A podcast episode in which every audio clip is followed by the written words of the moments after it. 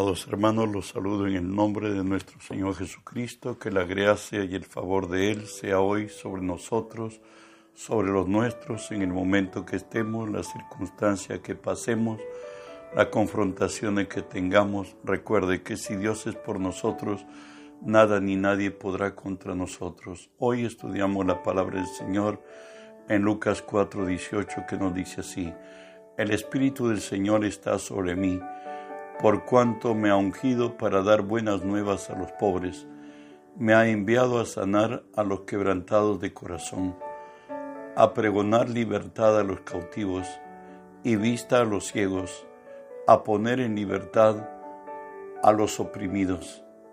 Oramos, Padre, bendigo tu nombre. Te doy gracias que siendo hombre me concedes el privilegio de presentarme hoy delante de ti y ponerme por ti delante de tu pueblo. Por ello te cedo, Señor, mi voluntad, mis pensamientos, las palabras de mi boca, mis actitudes y acciones, las someto y las sujeto a ti, Señor. Y tú que vives en mí, haz tu obra a través de mí por tu nombre Jesús toma autoridad sobre toda fuerza del reino del mal que se haya filtrado en este lugar o al lugar a donde esta señal alcance. En tu nombre los ordeno que se aparten, que huyan de nosotros en el nombre de Jesús y en el nombre de Jesús, Dios Espíritu Santo Permíteme decirte, bienvenido Espíritu Santo. Hoy unge mis labios con tu poder, pon tus palabras en mi boca, unge los oídos de mis hermanos, que tu palabra se quede en nosotros. Háblanos, buen Dios, en el nombre de Jesús. Amén. Hoy estudiamos la serie titulada El Espíritu del Señor está sobre mí, por cierto, sobre Jesús. Hoy veremos que Él vino a, sanar a los quebrantados de corazón. Lo primero que vamos a estudiar hoy es el rechazo. Proverbios 18, 14 nos dice, el ánimo del hombre soportará su enfermedad, mas ¿quién soportará al ánimo angustiado? Por cierto, un espíritu angustiado tiene un efecto paralizante en cada área de la vida, ya sea en un matrimonio, en el estudio, en el trabajo, las relaciones. El hombre está totalmente destruido. Hoy veremos quiénes son los rechazados. Uno, los hijos no deseados, traídos a la vida en condiciones de infidelidad, violación o incesto otros nacidos bajo periodos de presión económica familiar, otros al nacer del sexo opuesto al deseado por sus padres. Una segunda causa es por no tener preferencia por nuestro tamaño, color, inteligencia o carácter, o no ser el hijo favorito. Otro, tener padres insensibles que no demuestran su amor.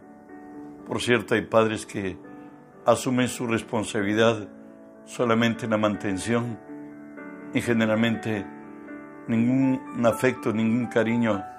Generalmente hasta nunca le han dicho a sus hijos que los aman. Ahí que los dañamos realmente otros por realidades adversas de la vida, los traicionados, marginados por su posición social, cultural o económica,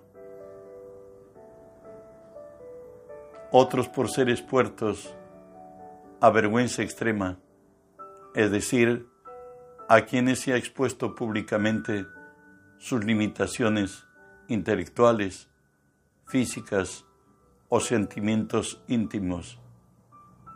Hoy veremos actitudes frente al rechazo.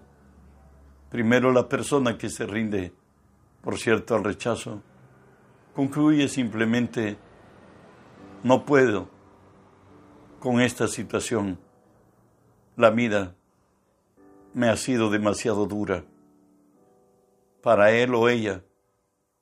no hay nada que hacer, se rinde. Esta actitud abre puertas a una serie de sentimientos, de comportamiento negativo, los cuales van descendiendo a una espiral. Primero rechazo, soledad, autocompasión de sí mismos, aflicción, amargura, depresión, desesperanza, muerte o suicidio. Por otro lado, los más agresivos, aquellos que se han rendido al rechazo, por cierto, optan por una solución radical, el suicidio. Estos ven al suicidio como el medio más eficaz para causar, según ellos, dolor a los que les causaron daño, a las personas que las han herido. Razonan así. Voy a quitarme la vida. Haré que sufran como yo he sufrido. Terminan suicidándose. La segunda tipo de personas frente al rechazo son las que se mantienen firmes frente al rechazo. Ellas se niegan a ceder, se mantienen firmes y se protegen de los demás, aparentando que en su vida todo va bien. En realidad, utilizan una máscara, la cual encubre la angustia y sus luchas internas. Generalmente demuestran una felicidad superficial. La persona parece sociable y probablemente sea habladora. Sin embargo, su tono de voz se, persigue, ah, se percibe algo falso. Disculpen, damas, esta es una actitud generalmente la que corresponde a mujeres divorciadas o abandonadas por el marido ellas generalmente nunca se, cansan, se, se casan. Avanzamos. La tercera tipo de persona frente al rechazo son los que luchan contra el rechazo, reaccionan contra el rechazo, luchan en contra de todo al ser rechazados, llegan a sentir resentimiento, luego odio, posteriormente toman una actitud rebelde, la que lo describe en primera de Samuel 15:23. Ellos se levantan contra Dios, por cierto, porque como, como pecado de adivinación es la revelación, la rebelión. Así es como ellos transgreden el primer mandamiento que nos dice, no tendrás dioses ajenos delante de mí, aduciendo que Dios, siendo quien es, no pudo evitar que, a, ellos, que ellos fueran rechazados. Y como no lo hizo, se rebelan contra él, buscando un Dios falso en el ocultismo, practicando cosas como la tabla Ouija horóscopos, espiritismo, brujerías, sortilegios, cartomancia, quiromancia, adivinación, etcétera, etcétera. Veremos el remedio para el rechazo. Dios no hizo provisiones, sino hizo una provisión que cubre todas las necesidades del hombre la muerte sacrificial de Cristo. Nos dice así 2 Corintios 5:21, al que no conoció pecado, por nosotros lo hizo pecado, para que nosotros fuésemos hechos justicia de Dios en él. Sabes, en Cristo somos aceptos, somos escogidos, tenemos bendiciones por el puro afecto de su voluntad aunque tú hayas venido un rechazo franco aún desde el vientre de tu madre, quiero que escuches esto. Efesios 1, 4 a 6 nos dice, según nos escogió en Él antes de la fundación del mundo, para que fuésemos santos y sin mancha delante de Él, en amor, habiéndonos predestinado para ser adoptados hijos suyos por medio de Jesucristo, según el puro afecto de su voluntad, para la alabanza de la gloria de su gracia, en el cual nos hizo aceptos en el amado. Hemos venido en voluntad de Dios. Dios desde antes de la fundación del mundo nos había predestinado para esta gracia. Si a nuestros progenitores no le fue en agrado el que llegáramos, para Dios lo era así y Él te predestinó para esta gracia. En Cristo eres bienvenido a esta tierra. Pasos para aplicar el remedio. Reconozca, dice, la naturaleza del problema. Ya me lo rechazo, porque eso ha acontecido en tu vida, ya por la forma en que naciste, o por tu color, por tus habilidades innatas, por lo que no hubo en tu vida. Quizás fuiste rechazado, lo que no agradó a otros, nos dice así, llámalo rechazo. Tomemos como modelo de rechazo a Jesús.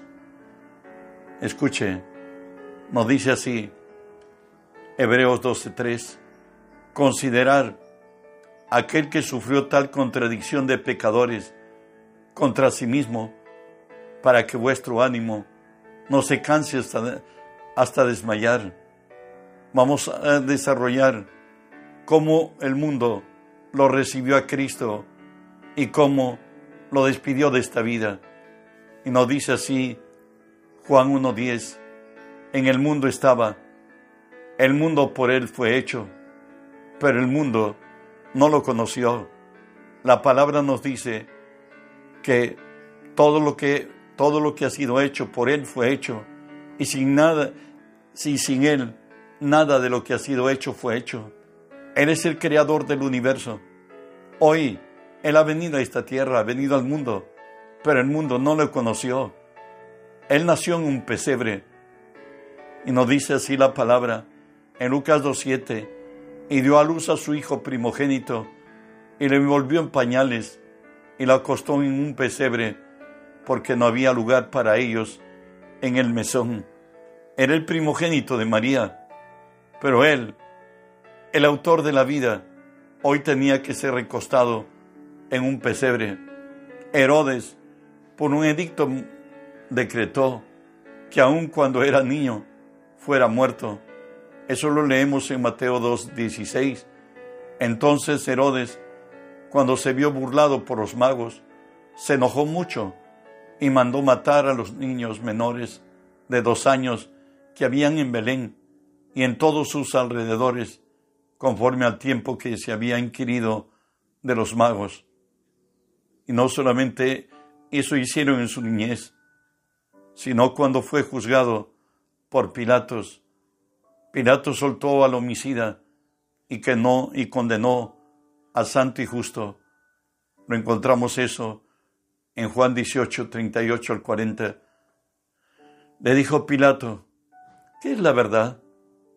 Y cuando hubo dicho, esto, salió otra vez a los judíos y les dijo, yo no hallo en él ningún delito, pero vosotros tenéis la costumbre que os suelte uno en la Pascua.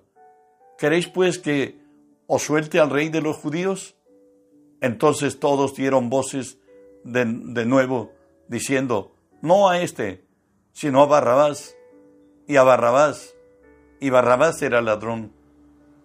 Bueno, tampoco en su casa fue valorado, como lo dice Marcos 6, 3 y 4. ¿No es este el carpintero? Hijo de María, hermano de Jacobo, de José, de Judas y de Simón. ¿No están también aquí con nosotras sus hermanas? Y se escandalizaban de él. Mas Jesús les decía, no hay profeta sin honra sino en su propia tierra, entre sus parientes y en su casa.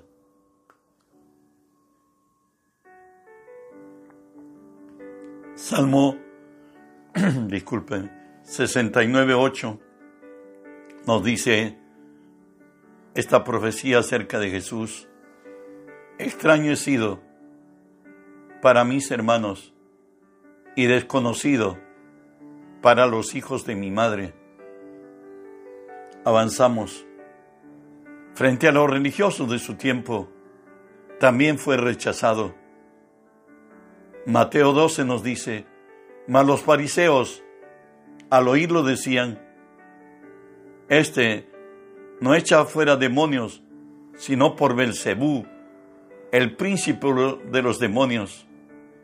Jesús al declarar también que él tenía poder para darle a su vida y para volverla a tomar a sí mismo, en Juan 10 del 20 al 21, nos dice, la respuesta de los, de los fariseos. Muchos de ellos decían, demonio tiene, y este, y, echa, y este fuera de, y está fuera de sí. ¿Por qué le oís? Decían otros, estas palabras no son de endemoniado. ¿Puede acaso el demonio abrir los ojos de los ciegos? Estaba la gente totalmente contrariada. Traicionado también fue por sus discípulos. Escuchemos, Mateo 26 nos dice, entonces uno de los doce, que se llamaba Judas Iscariote, puso a los principales, fue a los principales sacerdotes y le dijo, ¿qué me queréis dar? Y os lo entregaré. Y ellos asignaron 30 piezas de plata. Igualmente, por cierto, decir de Pedro, Mateo, Marcos 14. Entonces Jesús les dijo, todos os escandalizaréis de mí esta noche, porque escrito está, heriré al pastor y las ovejas serán dispersas, pero después de que haya resucitado, iré delante de vosotros a Galilea, ahí donde Pedro le dice que si todos se escandalizaran, él no está dispuesto a ir a la cárcel sino morir por Jesús. Y Jesús le dijo antes que el gallo cante dos veces, tú me habrás negado tres. No solamente fue abandonado y desamparado por sus discípulos, sino por su propio Padre. Marcos 15 nos dice así, y a la hora novena Jesús clamó a gran voz diciendo, Eloí, Eloí, ama sabactani, que traducido es, Dios mío, Dios mío, ¿por qué me has desamparado? Sabes, se ha centrado y ha llegado a tu vida el rechazo. No perdonar es la barrera más infranqueable que impide recibir las bendiciones del cielo. Recuerda que la primera palabra que Jesús dio en la cruz, Padre, perdónales, porque no saben lo que hacen. Y en Mateo 18, 34 y 35, nos dice así el Señor, cuando Él habla de los dos deudores, termina diciendo, entonces su Señor enojado le entregó a los verdugos hasta que pagase todo lo que debía. Así también mi Padre Celestial hará con vosotros si no perdonáis de todo corazón cada uno a su hermano sus ofensas. El perdonar nos libera y libera al que nos agravió, al que nos dañó. El no perdón es traspasar una ley espiritual si Cristo no hubiese, no hubiese perdonado al hombre en la cruz, ¿sabes? Todos fuéramos condenados.